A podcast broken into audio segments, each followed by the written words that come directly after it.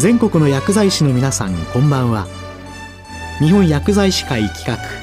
薬学の時間です。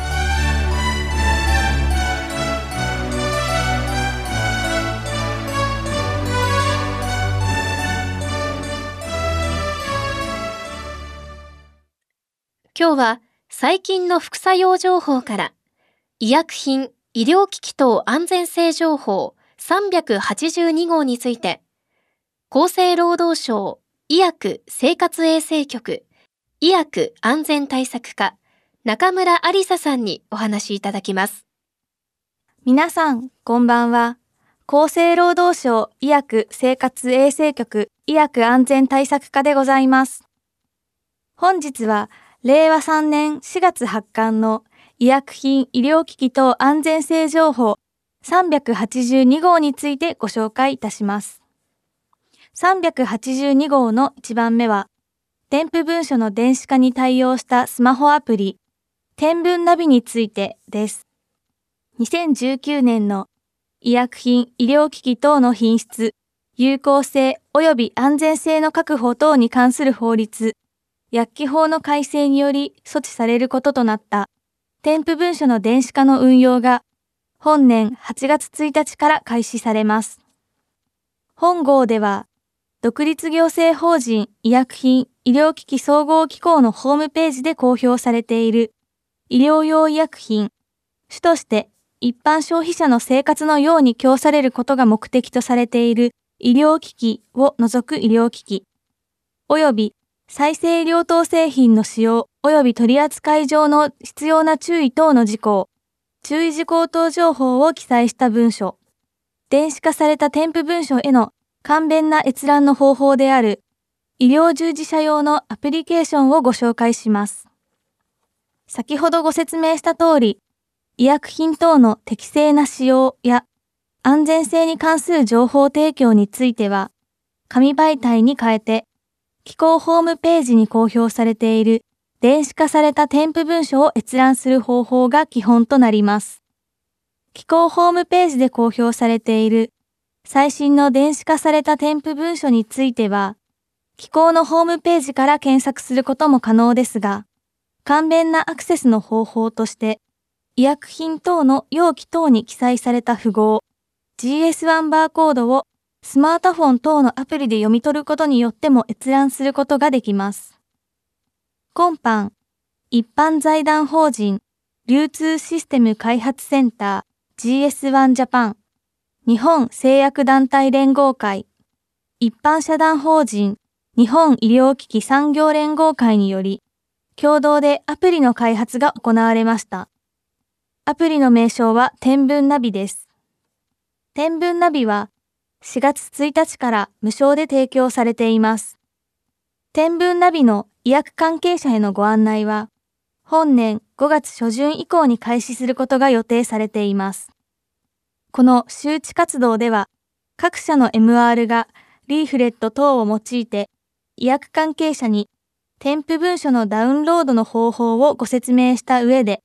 天文ナビの利活用を促す活動を行うほか、ホームページへの動画や解説資材掲載、DSU 等の印刷物配布等が予定されています。また、今後、産業界や医療系職能団体と連携し、各種講習会、研修会、学会等の機会も利用した周知活動が行われる予定です。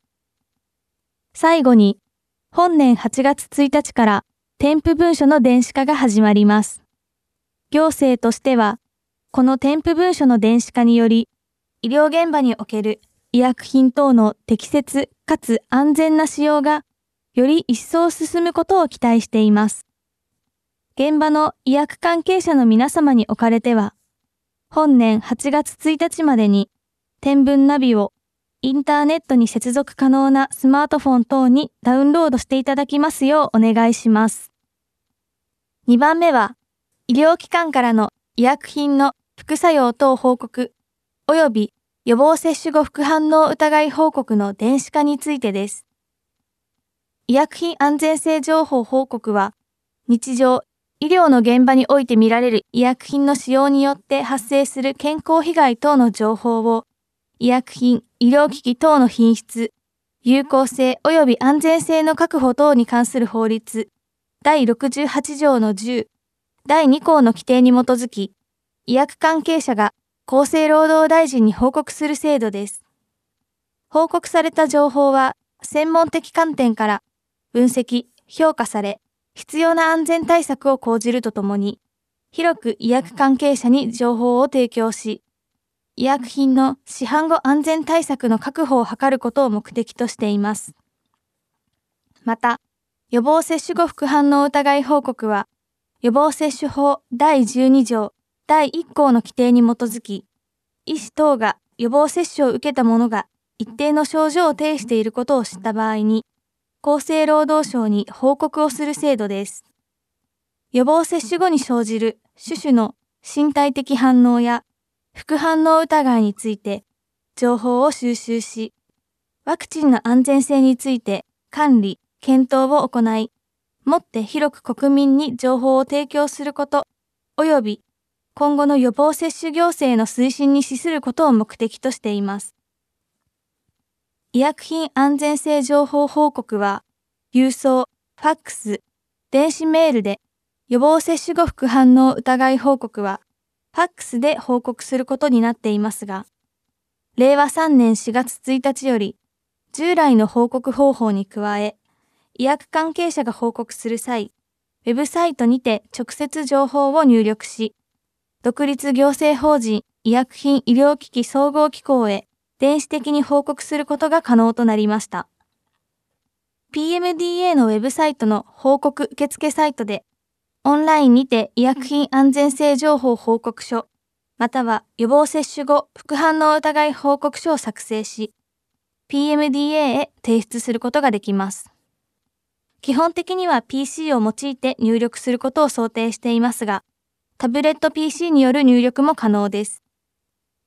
報告受付サイトにて報告書の作成から提出まで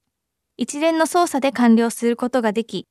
報告書様式の入手は不要となります。報告書の作成について、非偽薬や副作用等の情報ごとに入力画面が分かれており、画面に表示される項目の順に入力します。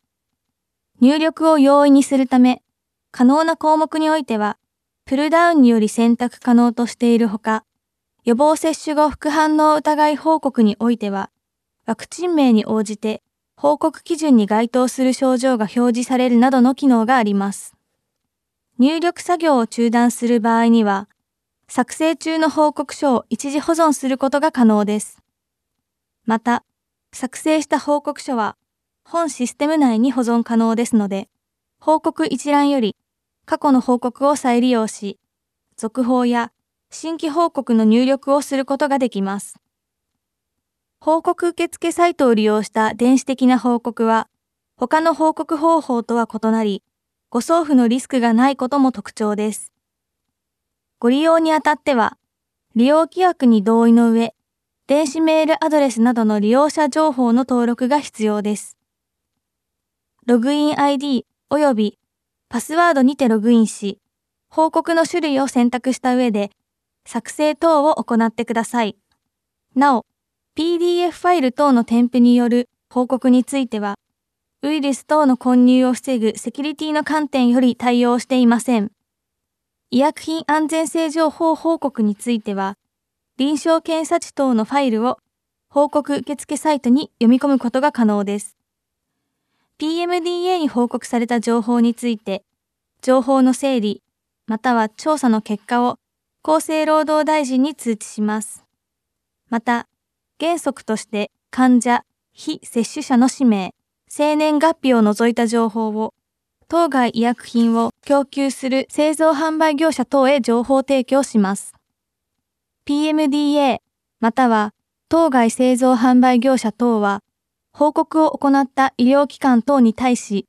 詳細な情報について問い合わせる場合があります。安全対策の一環として、報告された情報を公表することがありますが、その場合、施設名及び患者のプライバシー等に関する部分は公表いたしません。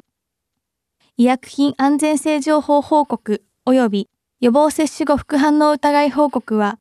使用上の注意の改定等、医薬品の安全対策に活用されています。引き続き報告にご協力ください。3番目以降には、重要な副作用等に関する情報、使用上の注意の改定について、その322、市販直後調査の対象品目一覧を掲載しています。これらの詳細については、医薬品、医療機器等安全性情報382号をご覧ください。冊子は厚生労働省や PMDA のホームページ、PMDA メディナビからダウンロードすることができます。それでは本日の薬学の時間を終わります。ありがとうございました。今日は最近の副作用情報から医薬品、医療機器等安全性情報382号について厚生労働省医薬生活衛生局医薬安全対策課中村ありささんにお話いただきました。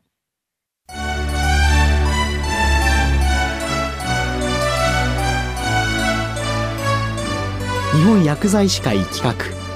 薬学の時間を終わります。